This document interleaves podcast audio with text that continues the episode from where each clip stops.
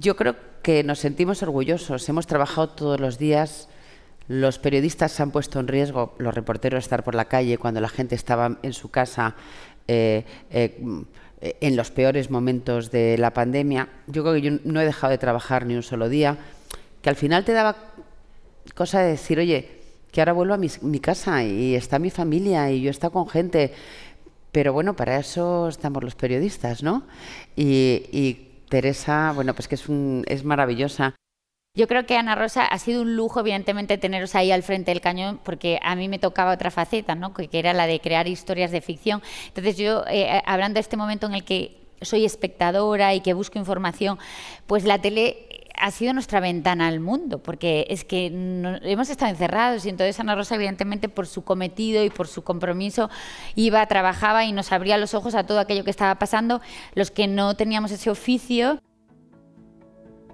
Hola, soy Lourdes Garzón, directora de Women Now, y acabas de escuchar un fragmento de la conversación entre Ana Rosa Quintana, comunicadora y empresaria, y Teresa Fernández Valdés, fundadora de la productora Bambú Tuvimos la suerte de contar con ellas en la última edición de nuestro Summit Santander Women Now, el podcast. Con Ana Rosa y Teresa hablamos de muchos temas, empezando por cómo el mundo audiovisual respondió a la emergencia sanitaria. ¿Cómo creéis que ha cambiado lo que pedimos de la información y lo que esperamos del entretenimiento? Yo creo que precisamente este año Em, ha, sido, ha sido un año muy importante para la información con toda la pandemia. ¿no? Eh, si antes eh, a veces podía haber eh, algún tipo de duda, sobre todo con la televisión, ahora el último informe de UTECA dice que el 75-76% de los españoles se informan a través de la televisión Creo que todos en general hemos hecho un esfuerzo y creo que se ha hecho buen trabajo.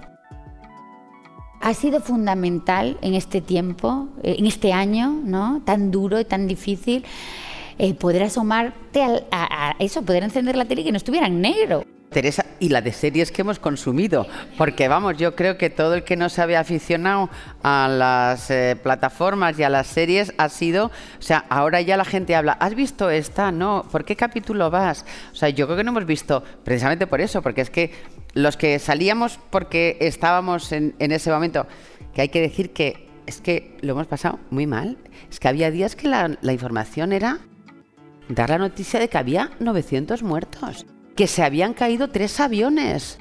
Y al día siguiente igual. Es que ha sido terrorífico. Ana Rosa, hablabas antes de la importancia del periodismo y yo estoy de acuerdo. ¿Crees que hemos vuelto a poner en valor el periodismo de calidad durante este año? Pues sí, me gustaría mucho que fuera así, pero sobre todo el periodismo útil para la sociedad. Porque es que Teresa, pues, que, eh, es una gran generadora de, información y de, eh, y de, y de guiones y de lo que sienta la gente y lo que piensa la gente. Es que hay que ponerse en ese momento. Es que ahora parece que todo va muy rápido, ¿no? Eh, y, bueno, llevamos mascarilla, pero cuando estamos pensando que estábamos 13 meses con los niños, los mayores, sin poder ver a los abuelos, eh, sin poder saber qué está pasando con tu familia, con las calles que no había absolutamente nadie. Yo, yo he vivido meses, por lo menos dos meses, que he ido a trabajar y he vuelto y no me he cruzado con nadie, ni un coche. Para vosotros, para ficción, rodar ha debido ser eh, complicado también eh, por la seguridad. Sí, sí, sí, efectivamente, y por eso el valor de la información incluso también en ese momento, ¿no? Porque tú te haces replantearte tu propio trabajo. Teresa, la llegada de las plataformas ha inaugurado una especie de nuevo orden mundial. ¿Qué pedimos ahora a los espectadores? ¿Qué esperamos del entretenimiento? En este momento, más que nunca, se ha consumido mucha ficción también, posiblemente para evadirnos de algunas noticias que, pues nos ponían realmente tristes. Y entonces ha habido, eh, eh, se producía esta controversia de no puedes trabajar, se supone, porque tu trabajo implica estar con 150 personas a la vez en un mismo set, pero por otra parte la plataforma te pide contenido porque están consumiendo o estamos consumiendo más contenido que nunca. Entonces, formatos, pues en realidad lo que hay es un consumo tremendo de ficción, de series de ficción que la gente se devoraba en uno y dos días, cosa que antes estábamos acostumbrados a ver un capítulo semanal, pues esto dejó de existir. Y, y después también ciertas series o series de ficción asociadas a la realidad. Pero esto también ocurre en los documentales, ¿no? Hablábamos antes, por ejemplo, del caso Asunta. Efectivamente, o sea, el true crime, bueno, los casos de suceso siempre hemos tenido ahí un punto morboso, yo creo, ¿no? Que, que, siempre ha traído este tipo de información y saber qué se esconde detrás, pero es verdad que además este tipo de documentales no se queda en el morbo, que es lo interesante, lo que te permite es profundizar, porque a lo mejor estás un año de tu vida investigando un caso. Y lo interesante además de esos formatos es que no es que te den una solución, sino que te invitan a reflexionar tú mismo, es decir, es una exposición profunda de un acontecimiento o de un crimen en este caso como fue el de Asunta, terrorífico evidentemente, pero como muchos otros, pero que cuando has tenido ocasión de ir lejos y de profundizar mucho en la información, puedes exponerla y que el propio mm, eh, eh, público espectador saque su propia conclusión, ¿no? que no sea que tú lo diriges o lo sentencias. Dos de los formatos que más impacto han tenido en los últimos meses han sido el documental sobre el caso Nevenka y la serie sobre Rocío Carrasco. Teresa, ¿Cuál de los dos te habría gustado producir?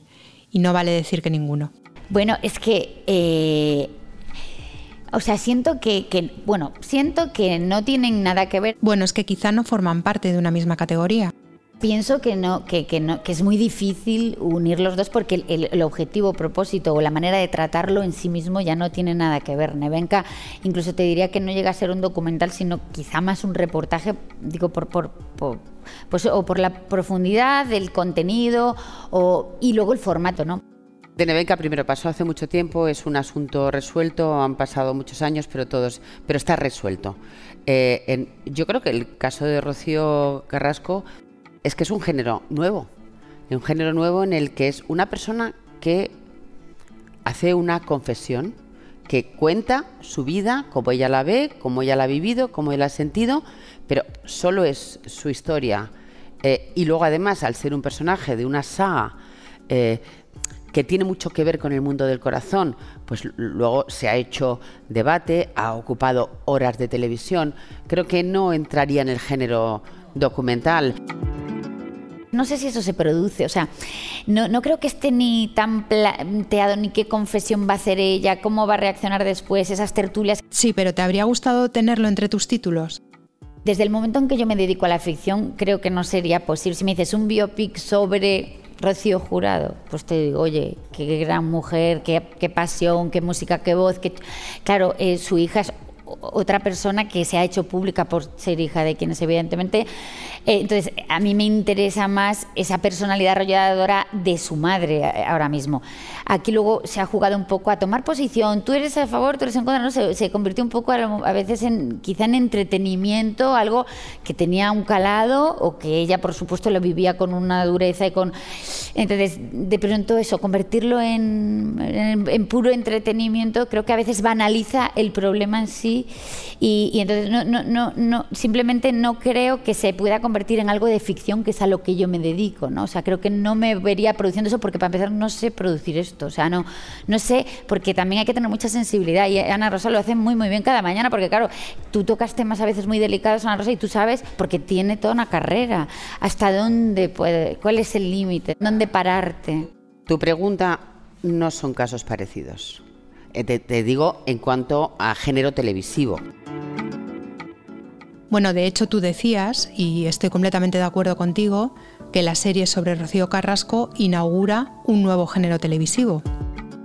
Hay que decir que, la Fábrica de la Tele, que es la productora que, lo ha producido y que produce eh, Sálvame y que produce programas, es que son tremendamente innovadores y creativos en su, en su ámbito y en su género. Ana Rosa, ¿a ti qué te gusta este formato y qué te preocupa? Si es que te preocupa algo. No me preocupa, la verdad es que nada. Es decir, que, que eh, me parece que es un formato o es un programa de éxito que no sé al final las consecuencias que puede tener para los protagonistas en general, no solamente para Rocío, sino para todo el entorno, toda la familia o los hijos. No sé qué consecuencias eh, puede tener, pero y, que luego pues, pues que el mundo se ha dividido, ¿no? Y, que me parece un poco absurdo. ¿Estás a favor o estás en contra?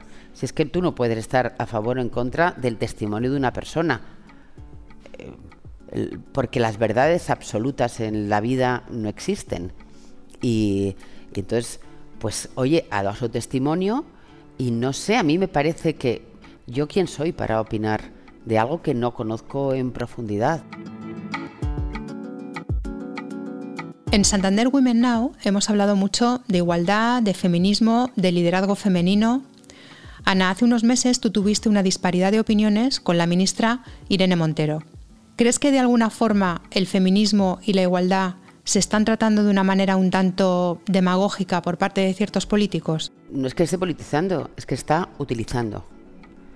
el feminismo, según yo lo entiendo, y en este momento ya de hecho hay mm, pues muchísimas feministas que están reivindicando la no utilización del feminismo, que es un movimiento de mujeres transversal, con un objetivo claro, que es la igualdad, la igualdad de oportunidades, la igualdad salarial, la igualdad de compromiso en la vida familiar, es la igualdad.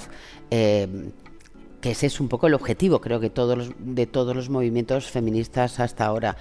Entonces, cuando ideologías políticas, sea la que sea, eh, eh, lo utilizan para eh, pues para tener ese para acaparar ese mensaje, mire usted, las feministas pueden ser musulmanas, cristianas, coptas, de derechas, de izquierdas, ecologistas.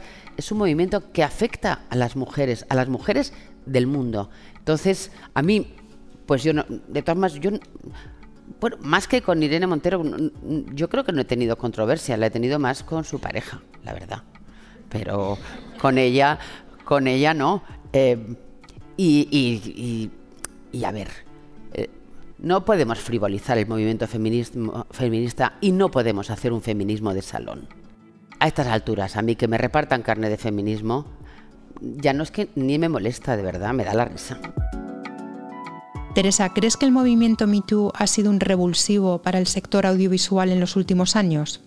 ¿Para el sector o para la mujer en el sector? Eh, porque, o sea, un revulsivo, evidentemente, el, movimiento MeToo eh, le ha dado la fuerza, la seguridad, el apoyo a toda mujer que por su carácter o por su posición, mm, porque estaba realmente mm, eh, pues, eh, superada por un poder que que, que, dar a conocer su discurso o rebelarse contra algo que estaba sufriendo, le podría suponer algo como quedarse sin trabajo, tener un problema familiar, que toda la, eh, la sociedad la dejara aparte porque hablaba de una persona muy poderosa. Creo que en Estados Unidos ha habido grandes revelaciones de testimonios y que había realmente un hacer dentro de la industria americana conocido, desgraciadamente, y que se trabajaba así. O sea, tú sabías que si trabajabas con ciertos personajes, ahí había un peaje. Y esto se silenciaba. ¿Puedo preguntarte si a lo largo de tu carrera has visto alguna vez este tipo de situaciones de cerca? Debo decir, y yo siempre que, como Ana Rosa, apoyo absolutamente el movimiento feminista porque no, no lo concibo de otra manera, pero tengo la suerte de pertenecer a una generación ya un poquito diferente y también de que mi socio ha sido mi pareja siempre, entonces eh, no he sentido que es que nos hiriéramos, ¿no? Eh, Producciones todo el liderazgo de equipos está mm, protagonizado por mujeres. Entonces, pero ha sido natural, que es lo bonito, por otra parte, que ya no está siendo forzado, sino que ya sale de natural.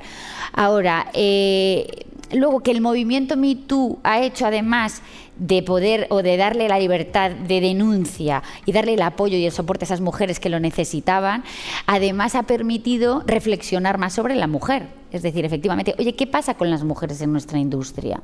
¿Por qué a veces hay ciertos puestos que no ocupan? Es que realmente está condicionado el puesto de trabajo por género. ¿Tú, Teresa, hubieras sido lo que has sido en tu productora si no lo hubieras montado tú? No, seguro que no. Yo hubiera, hubiera hecho lo que he hecho, hubiera tenido las empresas que he tenido si no las hubiera montado yo. No. Y eso, esa es la realidad de, la industria. Es decir, eh, repasa, repasa las cabeceras de los periódicos de España, repasa los consejos de administración de las cadenas de televisión, repasa eh, quienes están en los consejos de administración. Todavía eh, queda, queda mucho. Yo conocí a Teresa iniciando una empresa en un momento difícil, con una barriga así de mellizas y trabajando todos los días. Eso es feminismo. Y, luchando por, eh, por lo que ha conseguido. Una gran directora de producción, una gran creativa. Y, y dices, ¿Teresa hubiera llegado al puesto que tiene ahora si hubiera tenido que estar en una gran productora? Posiblemente no. Posiblemente ha tenido que montar su propia empresa, luchar día a día desde abajo del todo para llegar ahí. Creo que es verdad que, que, hay veces que esas grandes corporaciones pesadas... Y las pequeñas. Pero empresas... ¿Cuántas propietarias de productoras eh, mujeres hay en España? Pero tú crees que eso es porque no se les apoya o porque no se han lanzado ellas? Porque yo sí que creo que hay, que, hay luego una cultura social eh, que no nos anima a emprender. No somos tantos los emprendedores. Porque el coste del emprendimiento personal, familiar, eh, no todo el mundo está dispuesto a pagarlo. Podríamos decir que tú te diste cuenta muy pronto de que tenías que crear tus propias oportunidades. Tienes que luchar tu espacio, pero lo que hay que transmitir es que es que merece la pena, que hay que lucharlo, que no te puedes rendir antes de, empezar y, empezar a, quitar, porque es que, a ver, hasta hace muy poco, eh, cuando decían, es que es muy ambiciosa, siempre era negativo, oiga, ¿no? Eh, claro, claro que quiero la excelencia en mi programa, claro que quiero excelencia en mi productora, claro que quiero que nos vaya fenomenal, pues claro que quiero hacer más cosas, pues claro, pues, pero en los hombres es una virtud ejecutiva y en las mujeres es peyorativo. Me gustaría plantear una cuestión que es especialmente difícil de gestionar para los medios de comunicación. Estoy pensando en casos muy controvertidos como los que afectan a Roman Polanski, a Woody Allen o a Plácido Domingo. ¿Cómo creéis que deberíamos manejar este tipo de informaciones? Porque hablamos de personas que han sido acusadas, que no han sido condenadas y que sin embargo siguen estando bajo sospecha. Claro, es que eh, últimamente hay una cosa que parece que, no existe, que se llama presunción de inocencia. Es verdad que es reprobable. Si me dicen, pues este señor ha hecho esto y esto y esto, pues es probablemente me retraiga y no, no, no le dé no le dé voz. Eh, pero esperaré, por lo menos, ¿no? Antes de condenarlo públicamente, antes de la condena del telediario, la condena del no sé qué, esperemos. Eh, a ver, los juicios están inventados que hay un abogado defensor, un fiscal, un juez, unos testigos, unas pruebas. Bueno, cuando se produce todo eso, eh, hay que esperar. De momento, como mujer y, y la sensibilidad de mujer te hace que te apartes. Pero una cosa es apartarte y otra cosa es el juicio público. Es que es verdad que ahora, con este movimiento MeToo, con el hecho de darnos voz a las mujeres, luego hay tentaciones de gente oportunista, pero es que siempre en, en todo. Entonces, que, haya tres oportunistas que evidentemente como que casi tiran por la borda un movimiento tan importante como el que hay, pues es terrible, pero, pero esto ocurre con tantas cosas. Ana Rosa, Teresa, muchísimas gracias a las dos. Ha sido un auténtico lujo contar con vosotras en Santander Women Now. El movimiento MeToo, los nuevos formatos televisivos, distintas maneras de entender el feminismo, de todo esto hemos hablado hoy con Ana Rosa Quintana y Teresa Fernández Valdés. Habrá más conversaciones apasionantes como esta en los próximos episodios de nuestro podcast Santander Women Now, el podcast. Gracias por escucharnos.